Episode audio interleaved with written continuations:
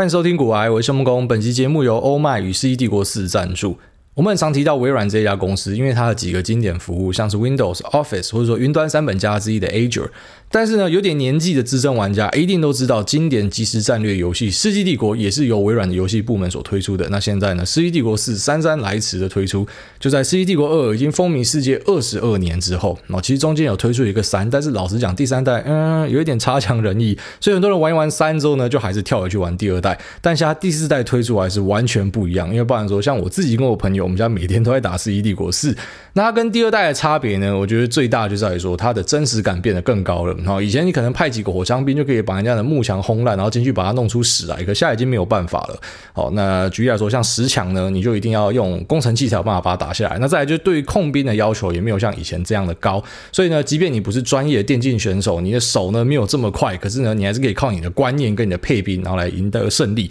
所以这一款《世纪帝国四》，我觉得让它整个可玩性变得非常的高。那这一次呢，他们带来了八个种族文明，最高可以和七个好朋友一起对战、合作观战，或者说玩单人战役。那同时呢，自定游戏的地图编辑器呢，也会在二零二二年的上半年透过更新免费追加推出。现在你只要透过欧麦平台购买《世纪帝国四》PC Steam 的中文数位下载版呢，那只要一千三百九十块，搭配古癌的专属优惠 G O A Y E，还可以再折四十块，相当于呢只要 Steam 商店的九折价。那有兴趣的朋友呢，你可以透透过我们连接栏的说明，然后在这边你可以找到购买的连接。那我觉得这款游戏真的非常推荐给大家，很好玩。然后目前我们每天都在玩。那如果说你们有四个人的话，组队起来看看要不要跟我们这这个，然后目前台服最强的四个人自己宣称啊，然后那个激烈的碰撞。好，那大家知道我的加密货币群，我踢掉了蛮多人的哦，因为他们有在发这个折扣码，然后有在发连接。那这些人直接犯了我们的天条，版规上面都有写，所以就直接把你踢掉。那以前在台股群、美股群其实也有啊，那些订阅的，你知道，现在就很喜欢搞这种饥饿行销嘛，发一个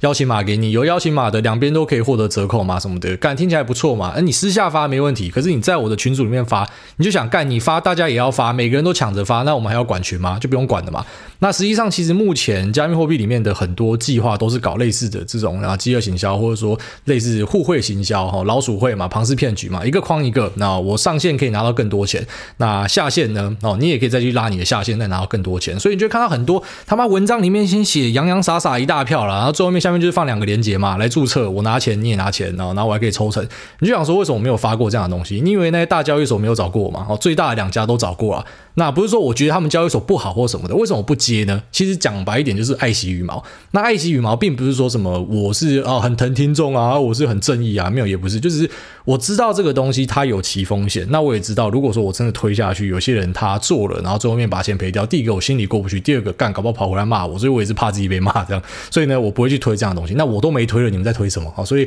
啊、还是请大家稍微去注意一下，就是呃这些东西尽量不要做了，因为你做了，你的账号就会被 ban 掉。我不敢说我们的讨论区是台湾最优质，可是相对优了啦，因为我们美股台股群都破十万人，然后在呃加密货币这边有三万多人，其实可以维护到这样，然后让它每天的热度都可以在几千条以上。最主要的关键就是我们杜绝一切的广告哦，因为广告就会让每个人讲话变得不真实嘛。我怎么知道你讲这个是为你自己有利还是什么哦？所以基本上杜绝一切的广告，那在里面这个运作起来呢才会顺利啦，才会让大家真的可以获得很不错的讯息。虽然里面有时候会吵架。啊，有什么？有些人会叫我去限制说，哎，你不可以在盘中讲什么什么的，这我都懒得管，因为我觉得一个最混乱的地方才可以有最多真正的东西啊！你强迫大家都要整齐划一穿制服，基本上你很难获得很赞的资讯啊！所以我让大家可以自由发挥，可是也不代表呢，你可以进来发你的邀请码或者折扣码或什么，这个我是非常非常反感跟厌烦的，甚至我觉得有在做这样事情的网站计划或者说呃各种 App。都很下干啊，就是你在做这种事情，你基本上就是你在做很下干的事情啊。虽然以行销的角度来说，就是呃病毒式行销啊，传传播很快啊，可是我看了我是觉得很反感，我对于这些 FOMO 仔非常的反感哦，所以请大家稍微帮我注意一下。好，那我们在上一集节目有跟大家提到说，我自己有开始去降杠杆啊。那之所以会去降杠杆的主因呢，其实就是避免更大的波动哦，避免潜在更大的伤害。这是一个很重要的前提，你必须先去了解。你知道，其实很多人搞不清楚状况。他今天哦降了杠杆，然后看到明天上涨，他就开始在那边后悔说：“为什么我昨天要降杠杆？”代表你完全搞不清楚状况。哦，其实交易的逻辑跟想法，我觉得没有到很难，只是很多人难以参透的原因，就是你过不了人性那一关。你最后面你就是还是想要赌博嘛？我之前有做过一个心理测验嘛，就如果你今天卖出一个股票，然后明天是上涨或是下跌，你会感到后悔，你会感到就是哦还好我卖掉，那就代表说你的心态其实是不太够健康的哦。基本上你要去接受的事实就是股市的上涨跟下跌，我们难以确认。但是我们可以确认的是，当你开始有一点看不懂的时候，你把部位往下降，这是让你可以存活下去的一个哦最主要的关键。也就是说，你把杠杆降掉，那你就不会破产嘛。你有杠杆，你就是有机会破产嘛。那你没有杠杆，破产的机会就直接归零啊。然后对你部位造成很大伤害的机会呢，也直接啊可能是这个等比下降这样。所以降杠杆并不是去赌说隔天会涨还跌。这个是没有意义的哦，你不能说什么，你隔天看到涨就说干我后悔好，像礼拜一就是美股反弹，大家都说哎，礼拜五有减的赚到了哈，那什么那我们的沉默循环结束了，然后怎么怎么超乐观，然后礼拜二一跌，全部用安静的。你就发现你的情绪一天乐观一天悲观，这是一个很奇怪的事情啊！所以，当你今天选择去把杠杆降掉，其实是为了保命，而不是让你去猜隔天是涨还是跌哦。那个隔天是涨，那也不是你该赚的，因为你已经开始觉得看不懂了，外面消息越来越多啊，然后可能啊。全值股在拉，可成长股跌很凶，然后你开始去不了解目前盘势的主轴在哪里的时候，你把部位往下降是保护自己，而不是猜隔天是涨是跌哦，这个是一个非常重要的观念。那如我们要怎么样去把部位加回来呢？哦，如果说你是有拉高现金部位，或者你有把杠杆去掉的，你什么时候把杠杆加回来？什么时候把现金加回来呢？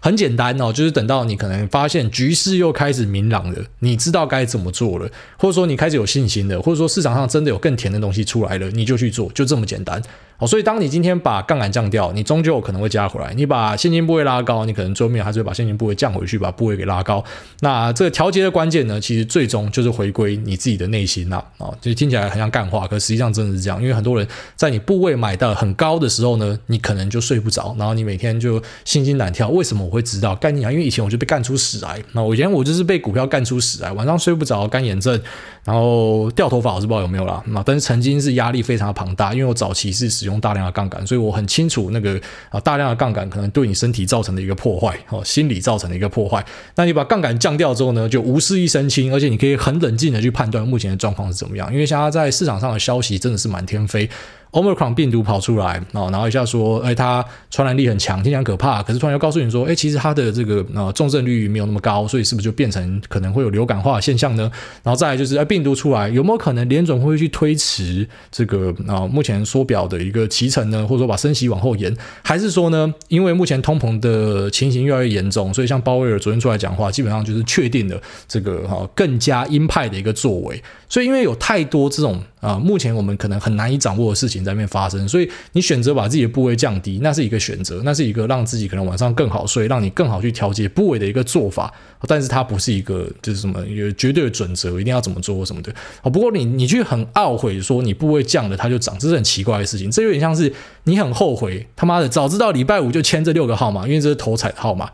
你有听过这么智障的事情吗？就是干嘛的，早知道我那时候就签这六个号码，早知道我金财五三九就签这几个号码，我我们早知道我就这样做，那这这是很白痴嘛？所以你怎么可以讲说，我早知道今天会反弹，我那时候就不要降部位？没有，你那时候降部位是怕万一。哦，你你不是怕一万，你是怕万一，就像是这个狼来了的故事一样。哦，其实你每次看到狼来了，你就是应该把那些农民，哦，那些妈的 real gangster 拿着一些干你娘什么锄头的全部叫上来。每次你觉得有问题，就是狼来了，直接喊下去就对了。当然不要像那个调皮的那边乱喊。哦，你狼来了喊下去，就是说你把部位开始进入一个防守的模式，你开始呃保守一点看待这样。每次都这样做，你就想，你可能有几次会放掉一些行情，可是实际上呢，真的遇到破坏的时候，你也很难死掉了哦。因为真的狼来的时候，你不会说哦，因为你一直都觉得啊，如果卖掉，那明天又涨怎么办？然后你这次就遇到崩盘了，而且你一定会遇到啊。二零二零年、二零一八、二零一五年、二零一二年、二零零八年哦，都是哦，你遇到了，那你就是可能就扫地出场嘛。如果说你没有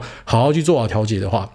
那其实我跟大家讲这什么降部位或什么，都是跟一些比较激进的操作者讲的。哦，如果你今天是拿什么 ETF，或者说你配置得宜的，你其实根本不太需要去做太多的的变化这样。哦，但是因为我们这边有很多还是可能像我这样子的，就举例来说，我们电玩群的一大堆也是嘛，可能部位都有时候会拉到很大，甚至拉超过一百趴，就是有使用杠杆或者说有使用一些衍生金融品的，那基本上我们都会很注意去调节。就当今天遇到呃情形可能开始变得难以捉摸的时候，哦，当然我们不可能有那种真的。可以完全掌握的时候，但是相对的，你觉得已经超出自己的能力范围的时候呢，你就会先去把部位给降低这样。那目前整体市场看起来，干台股今天真的很凶，那台股今天真是大哥，美股小弟跟在后面这样。那台股今天呃这个接近尾盘的时候，这个大拉其实很吓人啊，拉台积电，拉了联发科，只是台积电后来又倒回去嘛。那台积电其实很常就被拿来当控盘的一个一个做法，所以台积电你用技术分析一看它，有时候很痛苦，而且跳上去一下跳下来这样。那联发科呢，在修正了一阵子之后，又又开始往上拉了这样。那台股这个强势尾盘，其实又是一个很关键强势尾盘，这样就是以呃全职交易人的角度来说，其实蛮多啊、呃。当你今天盘中看到这个状况，你就选择把你的部位再继续加大。那看在一些人的眼里会觉得很奇怪，你干嘛前面砍掉，后面又要加？不，这个就是可能全职交易人跟一般人难以解释的地方了哦。就是你本来就是会很活，你会去随着这个情况去调整，虽然有时候可能会调整错误，但是你就是要随机调整，你才全职交易嘛。那因为你盯盘嘛，那你要因为这个啊每次的状况不一样，你就去做一些修正这样子。那大多数人可能没有办法做到这样的一个程度哦。那基本上只要你有妥善配置哦，那你也不用太呃执着说，哎，今天现金部位一定要拉到多少，要不要去对冲哦？有蛮多朋友跑来问我讲说。哎，像这个状况哈，这个节骨眼，我要不要去对冲啊？那对冲跟避险，其实因为我在节目有讲过，所以最近也开始会有人来问这个，因为想说你以前有教过嘛，所以哎，现在行情开始变得波动变大，是不是我们就要去对冲跟避险这样？那其实它没有这么单纯啊。像我之前教你是讲说，那举例来说，你今天要去做所谓的避险的话呢，啊，假设你持有呃这个一百张的台积电啊，那我们先假设说，你今天卖出一百张台积电，你自己会杀到自己。哦，假设流通性没有这么好，你卖一百张，可能就直接杀了六七档这样。你不希望这样的事情发生，你只希望安然的度过这一波哈。那呃，付出一点对冲的成本啊，可能是 OK 的。所以你会怎么做呢？举例说，你有一百张，那你可能就买五十口的台积电的期货，类似这样，那就可以达到 Delta Neutral 啊。基本上不管是涨是跌，那涨的话呢，这个期货的部分就会赔钱，现货会赚钱；那跌的呢，就是期货会赚钱，现货会赔钱。所以就是直接对冲掉啊，这个就让你。你的风险直接降到最低，那这个状况其实是只应用在你部位大到有可能因为你卖股票会导致市场剧烈动荡的人，你才需要去做对冲跟避险。好，所以一般的人其实不太需要用到这一招。一般人最好的避险方式是什么？避险就是去规避风险嘛。要怎么样规避风险？你就把部位卖掉就好了。然 后你把部位降到五十趴，是不是你铺险就剩下五十趴？所以对于一般的散户来说，最佳的避险就是减码。然后这也是老生常谈，最佳避险等于减码，把这句话记起来哦。就是你觉得行情看不懂了，你觉得波动变大了，你担心你的部位造成很大的破坏，你就减码嘛。啊，之后上涨，你也不要哭说，哎，为什么之后上涨啊？早知道不要卖，因为你当时会做这样的选择，就是因为你开始觉得危险的啊。你你去保保险，总不是希望说干你娘的，希望说他妈飞机一定要摔掉，不然好浪费钱。为什么要当时要保保险？不是这样嘛？然后你做就是因为你付出这个成本，就是因为你知道有可能会有风险啊。像你减码部位之后的上涨，就是你的风险嘛。可是你相对的，你可能就避掉了。假设说真的是崩盘的话的风险啊，所以一般散户你要去做避险，你就直接做减码。但如果你今天真的是大资金的话呢，其实避险也没有这么的单纯哦。举例来说，呃，在台开股的话，可能很多人就会用台子期去避险。可是有时候你会遇到的状况是，你的现货部位是下杀的，可是呢，就像今天这样，可能拉拉尾盘，最主要是拉大权之股，所以呢，指数是上涨，可是现货是下降。那你本来避险是讲说你持有现货，所以我就放空期货嘛。结果你你期货被嘎，然后你现货也赔钱，这就叫双八。所以很多人做避险，其实到最后就变成是双八。再来就是你去找避险的的这个标的呢，但最好就直接找相关性最高的。举例来说，就是你这支标的的期货，但是可能不一定找得到，或是你这支标的的选择权，那这可能。好，举例来说，当今天波动率变大的时候，它也未必是这么划算。所以在美股这边，可能有些人会选择去使用 VXX、UVXY 或者 SQQQ 来当成是一个避险的工具。但是，一样，他们都各有其优劣。然后，举例来说，像 VXX，它追踪的就是 VIX 的期货，也就是说波动率指数。当今天大家对于未来呃不确定性变高的时候呢，那选择权的 premium 变贵，就会导致波动率指数上升，所以呢，就会导致这个 VXX 就跟着上升。所以，今天来讲，我们把它称为一个恐慌指数嘛。那如果今天大家对于未来是不确定的，这东西就会上涨。所以，有些人会。用这个去避险，OK，然后有些人会选择用 SQQQ，那可能是因为你的部位是呃这个跟 QQQ 是相关性很高的，就会去买这样的东西。但是避险也要注意，因为像前阵子就有一个群友，他说他买了现货，好像五趴的 UVXY 吧，哦，然后去做避险。其实这个我就不建议哦，因为你避险部位，第一个啊，首先我不知道他资金是多少，如果他资金真的是很小的话，一样你直接先减码。但如果他资金真的是很大的话，那你去买现货避险也未必是一个很好的策略。就是避险这种东西，你就想象成他是买保险，所以跟现实。生活中的买保险那个逻辑是一样的，就是你要挑高杠杆的东西，然后保险就是要买高杠杆的，那不要去买什么保本的什么储蓄险啊，或者说然后一些什么什么什么一一定保证保证还本的那种东西，其实都是有问题的啊。对我来说都是有问题的。当然一样，我不想要 diss 每个人，但是我觉得这东西就是有问题。你相信他哈，你可以去买。那我的意见就是，我觉得他有问题。那。保险上的建议呢，建议去买高杠杆的险哦，因为我们要希望的是用小小的钱，然后可以达成最大的保护嘛。哦，所以在这个呃股市商品里面的挑选的对象也是一样。哦，假设一样是要买 VXX，与其去买现货，我反而会建议你，如果说你是懂选择权的，你去买 call 会更好，因为你付出的成本是更小的，那保护的效果可能是更好的。那一样，这个呃，你去买 VXX call 的话呢，因为它它相对便宜一点嘛，然后再来就是它的下档。是有限的，因为选择权的这个啊买方呢，你最多最多就是把你的 premium 赔掉，所以就可以想成你你付出的时候，你就已经知道这个保险的成本是多少，就叫做零点五趴，它可以去保护的部位。那如果说最后面呢没有崩盘，那我这零点五趴等于是送给他哦。如果说你有这样的心态的话，你就可以去操作避险。可是，一样还是有机会遇到双八，就像说你的东西跌烂哦，成长股跌烂，可是呢，大盘实际上没有跌多少。那 VSX 可能涨的幅度就很小，所以实际上就变成双八，就是你避险部位赔钱，然后你的现货部位也赔钱。好，所以呃，避险跟对冲其实没有这么的简单。好，如果说你是真的想要去把这件事情做好的话，啊，基本上你要是大资金才有必要花时间去研究。那如果说你是小资金，啊，你直接把你的部位哦杠杆去掉，现金部位拉高，就是最好的避险了。好，那讲到这边，我就顺便讲一下，我们上一集最后面有提到，讲说 ARK 今年被大盘干出屎来，有很大一部分的原因，我觉得跟他部位控管有关系。那当然不是要为他开脱啦，然后因为他部位控管这件事情是今年做、去年做、前年也在做，他一直以来都一样。那为什么去年绩效特别好，今年绩效不好？它绩效不好，最主要原因，我觉得还是跟市场对于成长股的啊这个资金的偏好呢是降到很低很低了。所以基本上你持有成长股就知道嘛，二零二零年干超级赚钱，成长股飙翻掉，SaaS 股飙翻掉，然后后来遇到纳斯达克巨鲸事件先修正，然后后来又再回来一下，然后然后在二零二一年的二月，然后成长股大修正，那时候就很多人毕业哦，那一波真的蛮多人毕业，因为很多在美股 Telegram 的 ID 我再也就没有看到了。然后，呃，之后呢，在五月有一个修正，然后到现在呢，又有一个成长股的修正，所以其成长股算是一波三折，就遇到很多这样的一个挫折，这样。那你也发现它成长的幅度、上涨的幅度呢，没有像去年那样的剧烈哦。即便可能很多开出来的 guidance、开出来的财报数字都很漂亮，成长性都很漂亮，那你就想问为什么？为什么去年可能成长性没有像今年这么漂亮？可是为什么去年可以涨得比今年还多？那这个东西呢，可以用这个市场中最贱的一个东西来解释哦，就叫做本益比评价，或者说 PS ratio，就是各种所谓的我们去评判股价的一个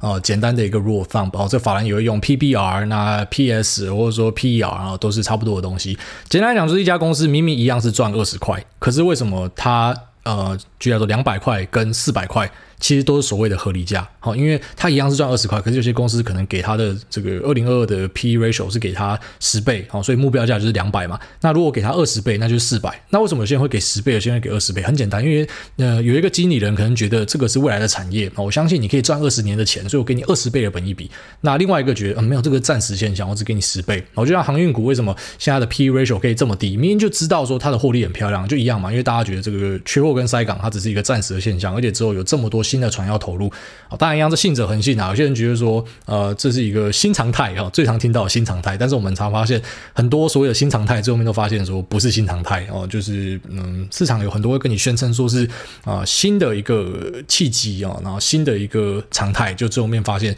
哎，没有，就是没有新鲜事啊，很多东西其实就是重复的啊，缺货，然后大家大量的投入，那之后呢就变成过剩啊，然后去库存，那很多公司倒掉，然后再一次又变成缺货啊，它是不停的这样去做一个。循环，所以因为每个人给的评价不一样，所以就导致这个股价的呃它的 range 呢，可以从呃这个一百，然后变成哦从两百，然后变成四百，或者说啊甚至八百，有些人给更高的评价，所以这个是市场里面最 tricky 的地方。也就是说，我们会常讲说要尊重市场，就在讲这一件事情。当今天市场对于价值股，所以 value stock，它偏好就是很低嘛，你就想说，干每个诶可能本益比算起来超级便宜，为什么你们要去买这么贵的成长股？因为那时候可能大家就是喜欢成长股，而且可能大家就是不喜欢成长股。那你说是因为市场的整体风险偏好变低吗？我觉得也未必，因为现在越来越多的基金可能跨进去加密货币，干那是一个风险更大的地方。所以我只能讲说，可能市场呃暂时觉得这个地方已经没有甜头了，因为你要去炒作一个东西，就是你要确保之后有人会接嘛。啊，如果说大家都已经知道这个东西，可能之后接盘的人就越来越少。所以当你今天发现有一个市场是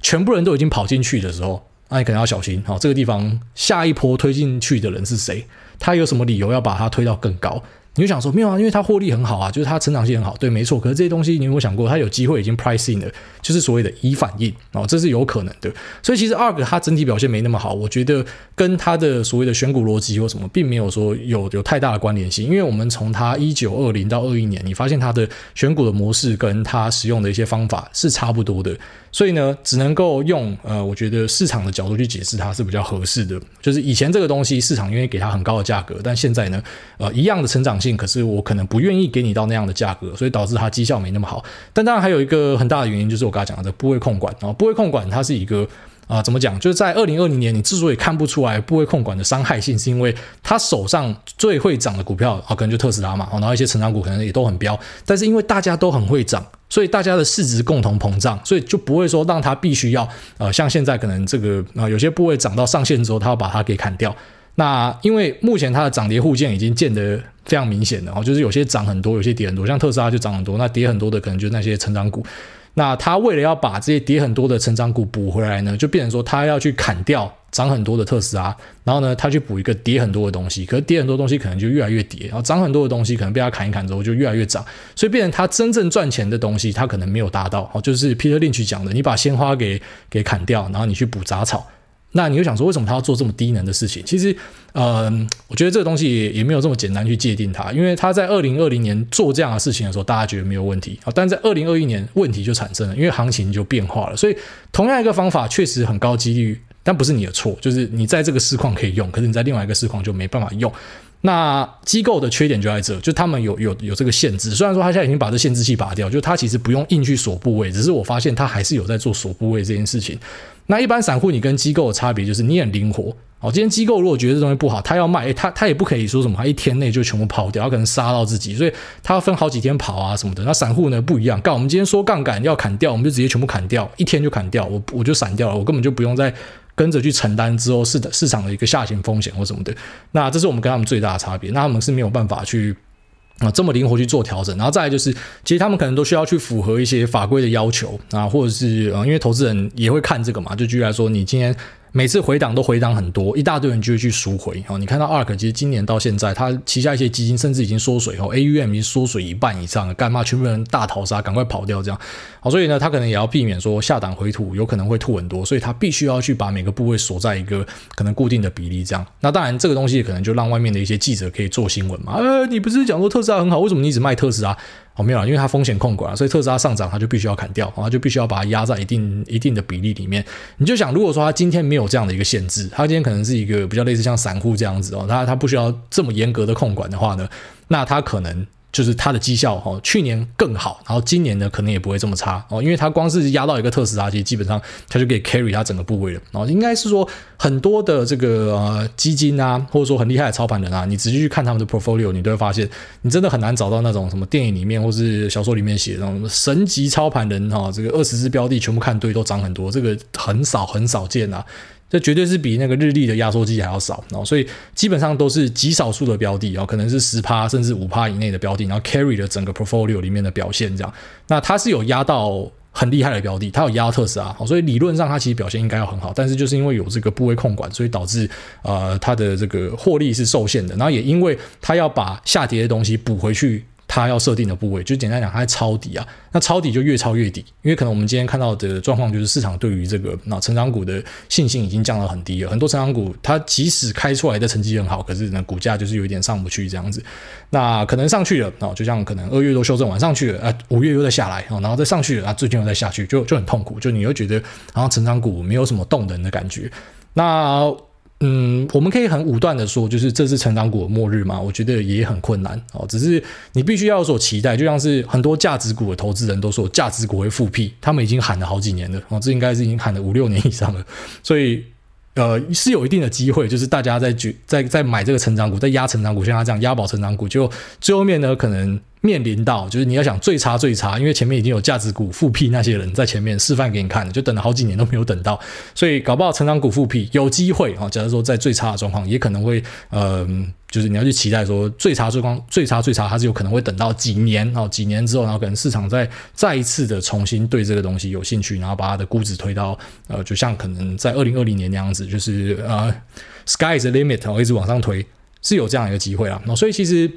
我觉得基本的部位控管就是你要有一定程度的分散，但是你未必要做到像基金这么分散。你要用你身为散户的优势，然后就是你没有法规的限制，所以呢，你可以呃稍微集中一点。如果你有信心，哦，这是没有问题的。那稍微集中一点，如果你压对，当然你的报酬就更大嘛。你不用说真的分散到很多，所以这是我们跟他们的不同。然后再来呢，就是说，诶，你不用说有这个投资人赎回的压力，好，所以你承担风险或者说你啊、承担回吐的的这个空间可能又更大了。那这其实都是散户可以去运用的一个优势。然后再来就是，如果你今天真的遇到行情不好的话，散户是可以直接抹油就跑掉的。那基金呢，可能要跑是跑比较慢的。好，所以呃，对于这种基金的部位控管，好像之前 Q&A 有一个人问到说，他每个都要锁几趴这样。除非你今天真的资金超级大，或者说你自己本身就是基金，不然呢，我觉得你应该是要用你身为散户的一个优势，你是更灵活的，你可以跑在他们前面啊，所以你没有必要说学他们去去那样做，因为每次去举这种部位控管，我觉得部位控管其实还是一个好观念，只是你不用做到这么极端啊。那我就举另外一个反例，就是完全没有在做部位控管的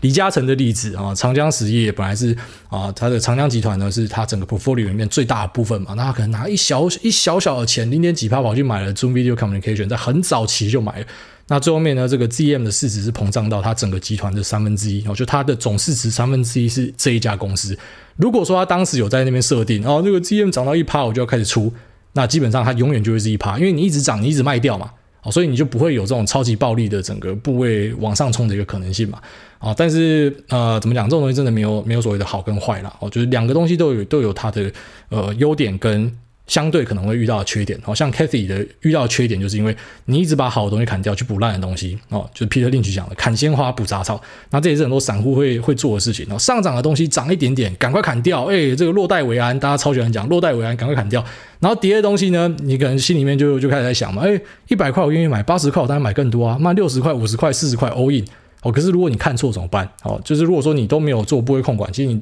最怕会遇到的事情就是你看错怎么办？那实际上，呃，过往比你更聪明的人，哦，或者说什么诺贝尔奖得主啊，那时候这是什么 LTCM 什么的，都很有自信呐，哦，大家都对自己很有自信啊。可是你就会发现，呃，再有自信的人呢，哦，再聪明的人呢，可能都会遇到这种逆风，遇到不对的时候。所以，如果说你有做好基本的不会控管，举例来说，就算你真的去低接，可是你可能接到你的资金三十趴极限了，哦，即便它有再更便宜，我不能接了。我就只能当成是好，当时我错估情势，我不小心买太早。那这样的话呢，就算你最后面真的看错，可是那个伤害是有锁住的。好，所以部位控管的观念还是要有，但是你可能不用那么极端到这个基金的管理方式。哦，可能每个要锁几趴，然后今天只要稍微涨超过，我就要重新再平衡，这个是没有必要的。好，那这期节目先聊到这边，我们接下来进入 Q&A 的部分。第一位 commenter T 他说五星在五星，哎，大好，上一集提到 ARK 的持股规则是个问题，那准备找一集来讨论，嘿，就这一集。然后说小弟是美股新兵，刚好有相关问题要请教哎大，每个月都会有一些些美金入账到美国账户，那先前在高点进入 ARK。果然住了一百三十五号套房，那目前绩效是落在负二十趴，大概负三千多美。那虽然选股是自己的问题，但看到大家一直在 party，还是有点伤心。考虑认赔杀出，换到指数型 ETF，或是换到财务各方面都很健全及有发展性的 Nvidia 或 Tesla，但二十趴的笋真的是不太好吃。那或者是可以考虑本多忠胜呢？那不知道挨大是否可以给些建议，祝福挨大全家平安。好，那刚刚前面 ARK 的呃，目前遇到逆风状况已经跟大家分析啊。第一个就是。我觉得是因为市场对于成长股的偏好降很多，然后第二个呢，就是它的这个那部位控管在去年没有问题，因为是整个账户都一起在膨胀嘛，所以它不会有很多这一种啊杀高然后追低的行为。但今年因为啊涨的跟跌的差距很大，所以它很多这种杀高追低的行为，导致它绩效可能更差。那原因跟你讲完了，当然你你你可以选择继续持有，或者说你可以选择就就不要做这件事情。那一样换股的标准永远都是一个机会成本啊，就是你有更好的选择，你就换去别的地方。那你说 Nvidia 跟 Tesla 是这个什么财务跟其他地方都健全，发展性也很好，我认同啊，所以它才是我最大持股啊。但是你知道，其实像近期要我再去推，我觉得就很很困难了，因为现在 NVIDIA 已经来到了。就是当时，诶，盘整区的三倍哦，盘整区那时候大家都在怀疑人生嘛，干这支股票可不可以爆？很多人都在问这个问题嘛，现在已经涨了两三倍上去了，所以你说，呃，现在还会建议大家继续去追吗？我觉得这家公司未来还是很好啊，可是就一样，你有可能会遇到像是 ARK 遇到的问题啊，就他投资的很多公司，实际上 guidance 那展望哦，这个那电话会议里面的预期也都是好的啊，但是市场可能就觉得，嗯，已经涨到够了哦，然后也没有更多人进来接盘了，可能就推不上去了，都是有这样的一个机会的，所以你去做每。个投资都是呃有机会会遇到逆风的哦。举例来说，你说在 Nvidia 上面停损的人少吗？刚我跟你讲超多的，你去看我们群组就好，多少人在上面停损？明明就是一一直在涨的东西，可是就有些人套了就砍，套了就砍，然后最后面就发现说，呃，就是实际上一个趋势是走对的东西，但是你根本没有在上面赚到钱。所以像这样的东西，我很难给你建议，我只能告诉你说，呃，我自己的做法是这样。当我今天发现我的整个部位里面有赚钱东西跟赔钱的东西，一般来说我加码会去加赚钱的东西。我知道这跟很多人是相反，有些人是看到什么啊，这个东西下跌，天天价，我要买，因为它够便宜，我要买。那我是相反，我会看对我才会加码。我就像是我之前分享我妈训练我们学才艺一样啊，你真的学得会的，我才会加码，然后让你去学更多。那或者是我自己很喜欢举的那个珍珠奶茶店的例子哦，一样在南阳街跟苗栗男装，他妈各开一个珍珠奶茶店。那假设南阳街生意很好，苗栗男装的很差，你会在哪边开分店啊？我觉得这么简单嘛。那我相信有点脑袋的都会告诉你说，他应该是要开在南阳街那，因为生意很好，只要开分店嘛。可是你发现，在股市里面很多人操作是相反哦，他会开在这个表现不好的地方，他会说，因为它价值会浮现哦，因为搞不好这个这个南庄这边呢，只是大家目前还看不懂珍珠奶茶而已，等他们看得懂的时候呢，它就会反弹。有些人心态是这样，但是我不会说他们是错或是对，因为有时候真的就是市场是错的哦，暂时是错的，然后之后大家才发现这个东西有价值。只是我个人倾向去呃，就是目目前。我发现哪个部位的表现比较好，我会去加哪一个。哦，这是我自己在资金上的控管是这样。好，下面为这个 Lisa Pascari 靠北，他怎么用我老婆的名字？他说来捉 I，然后捉完的，先恭喜主委记忆体喷喷，想问一下，这次网通的布局有考虑台阳吗？这个记忆体喷喷，其实说到这个就觉得有点闷啊，因为最喷的我没有买到。哦，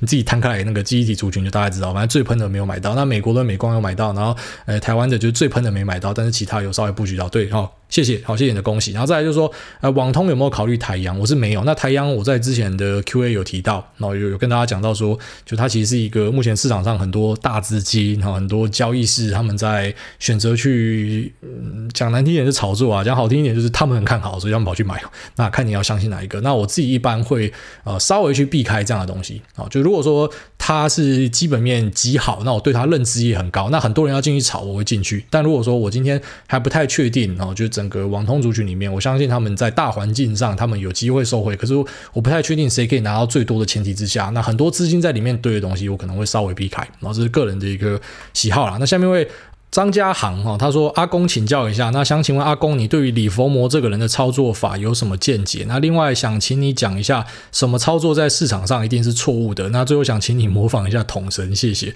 那李佛摩的书，我觉得还蛮好看的啊。哦，就是杰西·李佛摩是一个，我觉得对自己非常有自信，然后他是一个啊，就真的是股票作手啊。你看得出来他的那些操作就是股票作手。他的书跟其他人风格不一样，很多风格都是告诉你说买进一个好公司并持有，就是我们讲最政治正确的哦。因为不管是谁讲这句话都是对的啊。但是李佛摩可能就会告诉你，他会观察市场里面的一些变化，有时候会跟市场稍微逆势一下。那有时候呢，会会跟着顺势单怎么样敲，怎么样打什么的，他会告诉你他的一些做法。那李佛摩的这本书是还蛮精彩的，可是他。呃，怎么讲？就有些东西我们看结果嘛，最后面结果什么？就他自杀了哦。所以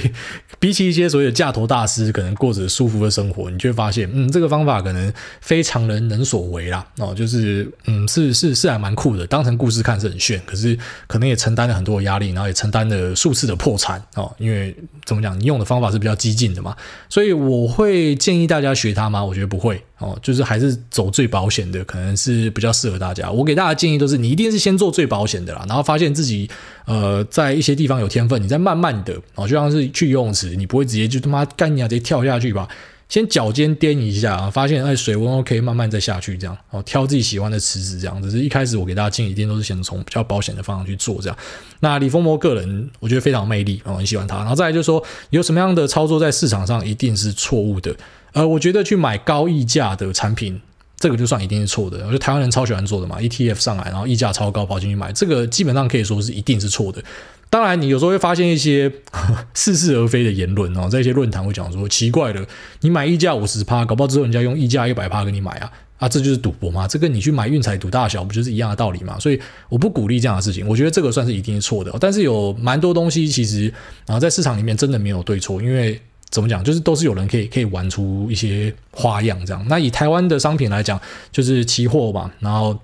然后选择权、现货，然后可能还有权证。那像这四个东西，我就觉得权证是一个非常不利于投资人的东西。好，那只是还是有些权证高手会告诉你这可以赚钱，所以到时候就会发现是这样。那就是有些东西适合大众，有些东西不适合啊。我不会讲说哪个东西一定是好或是坏，我只会告诉你讲说，嗯，这个东西。呃，可能这个十个人进去有九个人会赔钱哦，所以我就不建议你去玩这个东西。那，诶，我建议给大众的东西，一定是呃，怎么讲，就是相对你在里面胜率是稍微高一点的哈，我才会建议。那你说李佛摩的玩法，我觉得就会是属于那种小众的，就是你你今天已经了解了投资跟交易的本质，你要去进化，你去看他的东西，我觉得 OK。但是我不会在第一本书就推荐你看这个，然后第一本书我一定是跟你讲说，你去看 Howard Marks 的书，因为是相对保守，那可以帮你建立比较健康的心态。那最后面模仿统神哦，你过来一下，你过来一下。然后下面为这个谢孟公的谢秋狗，他说：“孟公看我，你看看我，你看看我嘛。”那孟恭，你看到我了，五星吹吹吹到自己射，准备二刷的韭菜第一次留言。身为乐生原油正二自救会的成员，放弃主动选股，想将九成资金投入美美股大盘的怀抱。那想请教海大，这周去申请 TD Ameritrade。预计每年准备一年份的资金，那每年一次汇过去，在每个月买进一张 VOO 跟一张 QQQM 当存股。那平常不会去看美股，直到台湾媒体铺天盖地报道美股崩盘才做加码。那持续这样操作十到二十年只进不出，是否会有太大的问题？那谢谢艾大爷，祝宝宝 Lisa 秋狗全家平安。最后啊、秋狗想跟孟恭说爱你娘。好，OK，那呃。这个人就是很很经典的地狱倒霉鬼啦，就是你遇到乐身，然后你又是原油正二自救会，这两个都是很大的事件哦，都算是呃很多人重伤的事件。所以呢，他因为这样子拒绝相信爱情哦，然后他放弃主动选股，要去投入美股大盘。那你说你每年会汇钱过去，然后之后你每个月买一张，应该说一股吧，哦，一张很多呢，一张代表你是嗯，应该是蛮蛮有实力的，因为一张是一千股，那美国单位我们是讲一一股啊。啊，那我们先讲说你，你每月买一股，然后当成是存股，然后平常不看，然后如果说呃崩盘再做加码，其实这个东西哈，因为在美国市场很多人在探讨，所以有人帮你跑过回撤了啊，就是说如果你今天只有在呃大盘下跌二十趴的时候才买进，那跟你每个月都定期买进，哪个绩效比较好？然后最后面测出来呢，其实是每个月定期买进的绩效会比那种你等到有崩盘才买来的好。哦，这个就是回测的一个结果。当然，过去不代表未来，只是过去是可以参考的。哦，所以我给大家建议还是就是。你使用定期定额就是一个很不错的做法了。那你没有必要做 market timing 啊，你的你你讲的这个东西就是 market timing，就择时进出，我还是要选一个时间点进去。那一些标的呢，我不敢跟你说，但是大盘真的很多人跑过回撤了啊，所以我觉得可以去相信这个回撤数据啊。哦，虽然很多人跟你讲说什么过去不代表未来，可是过去我觉得还是有其参考价值。好，那下面一位这个 user is me，他说我有买灰阶思考，请念我。那艾大你好，我是菜鸡，想请教你菜鸡问题：阿里巴巴港股跟美股之间有什么关联性，以及为什么股价在不考虑美金或人民币时，单纯数字会差不多？阿里巴巴港股大概是一百三，那美股在一百三十二左右。谢谢阿大。这个我是没有研究过啊，但是一般啊，在美国上市的股票，我们把它称为 ADR 啊，然后在这个。呃，母国上市的股票就是它的本体嘛，就像台积电的本体是二三三零嘛，那在美国这边就是 TSM 嘛，那转换呢就是先乘上美金汇率再除以五，好，所以它会有一个转换的标准。那你可能去查一下，就是啊阿里巴巴转换成美股 ADR 它的标准是什么？所以可能是呃乘上汇率，然后再除上，然后就是举例来说，可能是一比三或者一比四之后呢，然后可能算下来是差不多价格哦，应该是这样子。那下面为这个复利不要停，他说第三方支付是明日之星还是明日？黄花，那五星帮主也吹出来，请问第三方支付是王牌还是鬼牌？为什么我买 PayPal 那股价像条死鱼，也像昨晚的前女友动也不动？所以你昨天晚上跑去推前女友就对了。我觉得这不要了，这样不要，因为帮自己找麻烦。然后说，难道我只能骗自己说是左侧交易大师，越买越跌，先蹲后跳？哦，这个也是我们刚才前面讲的，就有些人会。一直买一直跌，然后就说服自己在价值投资嘛。但如果说你有锁好部位，我觉得就还好哦，就是买到好买到三成，我就认输了哦，我就不再继续买了。我可能妈我放到死也没关系，可是我就是三成，因为啊，就算我真的看错，我最多就赔掉三成嘛。所以你有这个心态，你要当左侧大师，我觉得没有问题。但是有很多左侧大师，他最大的问题就是他就是买到晕船，然后买到之后面嘛，百分之百的部位都压这个啊。如果这是你错，你就死，你一次就死了。所以还是要稍微小心这样的东西。当然，再来你就说这个那这个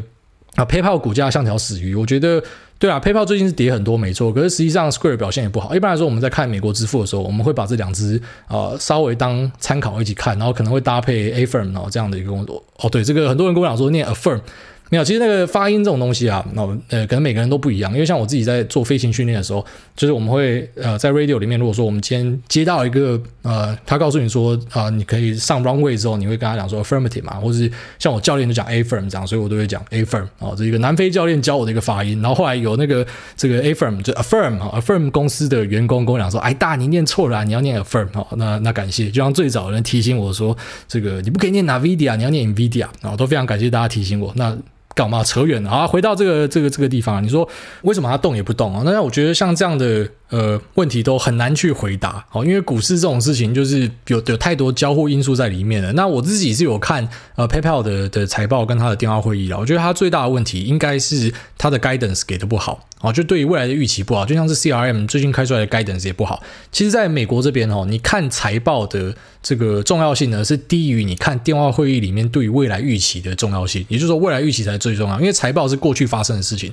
那大家其实对于未来预期的反应会比较剧烈。好。简单来讲，就是它对于呃二零二二的这个年营收成长呢，是只拉十八个 percent，然后这是低于之前的预期，十八还是十九忘记了，反正就是它开了一个稍微低一点的 guidance。那另外一个解释的方式，而且我觉得稍微更合理的解释方式呢，应该是说呃这些金融支付里面，除了刚刚前面讲的这个 Affirm 呢，它可能是呃今年有击败大盘，哦，它有赢过大盘，但是其他的呢全输，好像 Square 也输嘛。那 Visa 跟 Master 现在也在做这个 BNP 票，哦，就是呃某种形式的支付啊，就是 Buy Now Pay Later。那他们的表现呢，也是输给大盘，哦，所以几乎所有的支付啊，很多这个支付商啊，那 Global Payment 啊什么的，全部都输给了大盘，哦，所以我觉得可以想象成是今年市场可能对这个主题偏好是偏低。你说的是全世界的支付行业要去死了吗？我觉得看起来不太像，而是可能市场的偏好是是差的，我觉得可能没有那么看好成长股。是差不多的道理哦，那这也是我自己的猜想啊，就是实际上到底是不是这样子？我觉得没有人可以给你一个标准答案。那下面为这个向小叶他说五星推推，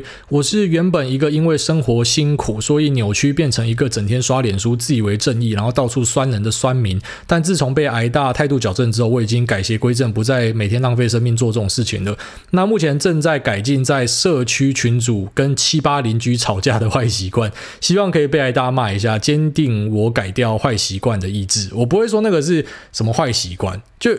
我跟大家分分享我自己的一个历史啊，我这我可能没有跟大家讲过。但你知道以前我在经营一个反共粉专吗？就像你现在看到很多那些粉专，就是反正每天就是在讲共产党啊，每天就是批评共产党怎么样，然后我就找新疆的事情来骂，我就找这个哦中国做什么事情来骂。你说我现在是认同中国了吗？为什么没有继续经营这粉专？没有，就是你发现说干做这种事情是没有意义的。哦，就是心理上，以那时候，因为你是学生嘛，那学生就要找地方发泄，你就觉得干这样超爽的。可是，呃，做到后来呢，就觉得嗯，没有什么太大的意义。好，所以我就把那个粉专关掉了。所以应该要留着啦，就是哪一天人家骂我中共同路人，说干，你先看我之前把人家干多凶，而且那时候那个互动率都很不错。只是后来我就没有再继续经营这样的东西。那我觉得呃，很单纯是就发现做那件事情是没意义的。我不会说那个是什么不好的，或者说需要被改掉的一个坏习惯。举例来说，如果你真的做这件事情，你感到非常的舒压，你就去做啊，你只要小心你不要被告就好了。好，就是你去做这些事情，你不要被告，那你又有放松到，那我觉得都没有问题。好，它就是一个可以做的事情。但如果说你做这件事情，你是呃没有办法放松，然后你有可能会被人家告，那你就不要去做这种吵架的事情。好，那对于邻居呢，我觉得也是啊、怎么讲？就是我妈教我一个观念啦，然后她说不怕死的人是最大的，除非你今天也不怕死。你知道我年轻的时候也不怕死，虽然对啊，我现在二九，所以讲我年轻的时候很奇怪，可是。我以前真的是那种会想要跟他输赢的人，这些到现在都会了。你知道，到现在都还是这种想法，就是我哪一天确诊，所以确诊不是说肺炎哦，就是说可能癌症末期，我只能够再活什么五天十天之类的，我会去找那些就是我在生活中很看不过去的。举例来说啊、行人要过马路，你不让他过，你去扒他的，我就把你抓下来扁一顿啊，然后或者是呃这个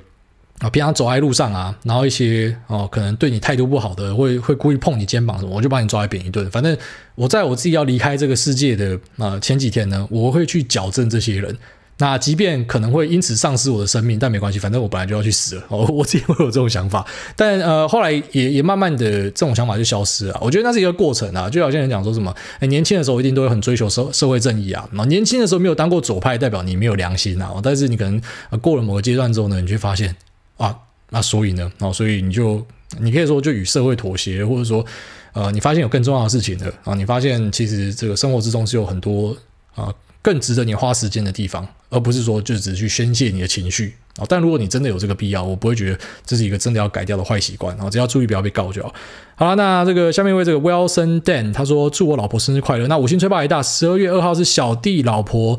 的老婆大人的生日啊。那可否帮请大大干一鸟？为什么讲话一直卡？可否请大大帮忙祝福一下生日快乐，Gloria 哦，蛤蜊啊，谢谢矮大祝福身体健康赚大钱哦。为什么 Gloria 你要翻蛤蜊？妈有够难听的。那 Gloria 哈，你的老公 Wilson 在那边要祝你生日快乐。那我也祝你们夫妻啊百年好合。其实干搞不好以后人都活超过一百岁，对，千年好合。那诶怎么讲？就是快乐健康。好，其实一个家庭来说，以前我都最喜欢祝人家说发大财，但最后发现怎么讲？那个长辈的一个干话是真的。好，健康就是一亿或是一兆前面那个一哦，你没有这个一呢，你后面有几个零都不重要。那我其实讲话越像老人，可是我觉得这个是很有道理的哦。就特别是呃，当你呃可能因为经营家庭啊，然后身体越来越疲累啊，或是可能呃可能有出一些问题什么的，你就会去注意到说那个家庭的然后健康，大家都健康平安，真的是最重要的。那之后呢，我们再追求其他的东西。好，祝你们这一切顺利啊！好，那这节目就聊这边就这样，拜。